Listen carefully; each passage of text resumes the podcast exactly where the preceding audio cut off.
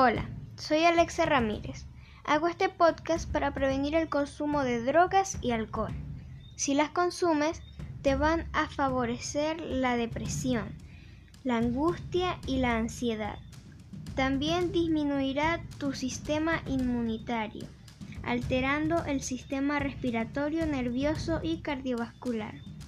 Podrás tener trastornos psicológicos como psicosis, pérdida de memoria y lo más importante, que puedes dañar a tu familia.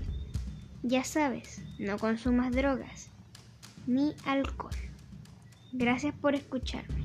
Adiós.